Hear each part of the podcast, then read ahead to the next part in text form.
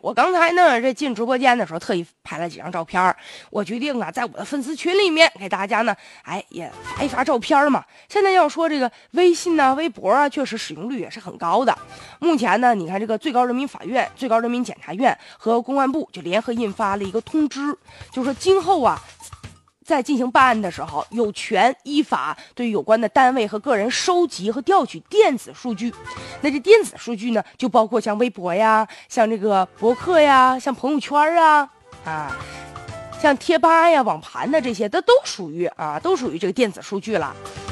现在呢，这个规定一出，哎，有的人表示理解，也有人表示就是强烈反对。那不行，我那朋友圈是我个人隐私。一方面还担心说，那你要看完之后，你万一给我泄露出去怎么办呢？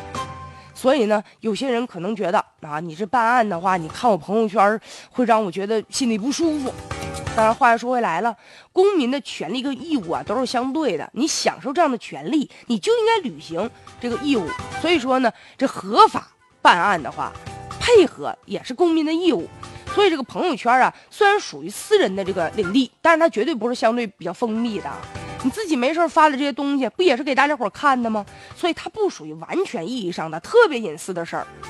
所以办案的时候，如果通过朋友圈啊啊，通过这个网上的一些数据啊、一些信息找到线索的话，可能会给这个办案呢提供更多的一些便利。只要办案人员他呢是按照这个规定来执行的，大家呢也应该主动的去配合。当然了，这办案的过程当中也应该保持客观和公正的立场，不能借着这机会啊知道别人隐私了，然后从中牟利啊，或者把人家的信息造成泄露啊，也应该啊注意对于公民个人生活的信息啊，也应该进行这个保密，不要对人家的生活造成一定的影响。